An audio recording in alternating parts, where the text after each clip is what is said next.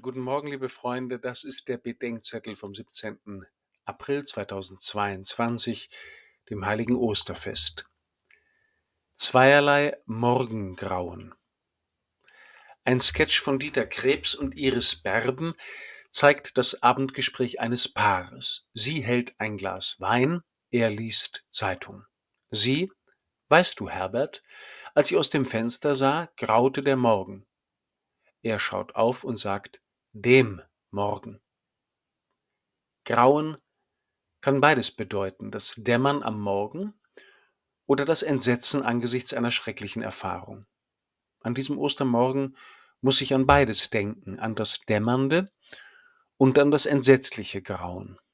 Die Frauen kommen zum Grab, als es noch dunkel war, sagt das Johannesevangelium.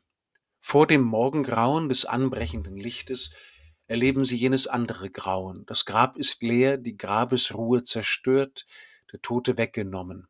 Es muss für die Frauen am Grab eine Fortsetzung, ja Steigerung eines grauenvollen Entsetzens gewesen sein.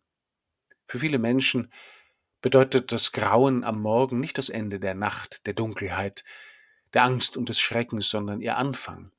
Ich denke an Menschen, die an Depressionen leiden, für die am Morgen nicht das beginnende Licht im Dunkel graut, sondern denen schon am Morgen vor dem Tag graut, der ihnen ein nicht zu überwindendes Hindernis scheint. Auch Menschen, die in dieser Zeit morgens aus den Kellern und U-Bahn-Schächten ihrer nächtlich bombardierten Städte kommen, überkommt das Grauen angesichts dessen, was von ihren Lieben und ihren Häusern noch übrig ist. Und wie viele Menschen wachen gerade aus einem Traum von einer friedlichen, sicheren, wohlhabenden Existenz auf und sehen das Grauen der wirklichen Welt, die von Gewalt und Krieg, Verfolgung und Flucht gezeichnet ist. Und dann gibt es jenes andere, das dämmernde Morgengrauen, wenn die Nacht sich dem Ende neigt, der erste Silberstreifen des Lichtes erscheint und Menschen die Hoffnung haben, dass auch die inneren Nächte von Geist und Seele zu Ende gehen. Christus ist auferstanden, sagen die Zeugen des Ostermorgens. Und wenn wir den Zeugen der Auferstehung glauben und uns ihrer Kommunikation mit dem Auferstandenen anschließen, dann verändert sich etwas. Dann werden wir durch zweierlei Morgen, zweierlei Erwachen und zweierlei Grauen geführt. Zweierlei Morgen.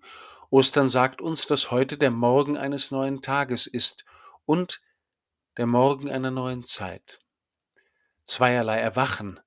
Wir wachen aus dem heile Welt Traum in der umkämpften Wirklichkeit auf und wir werden geweckt in ein neues Sehen dessen, was die unsterbliche Liebe tut.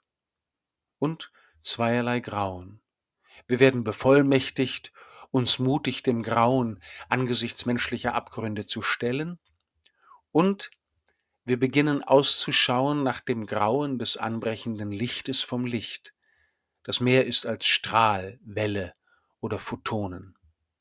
Von Ostern an halten wir Ausschau. Und wir sehen im Glauben, dass schon jetzt ein neuer Morgen graut, nicht nur ein neuer Tag, sondern eine neue Zeit.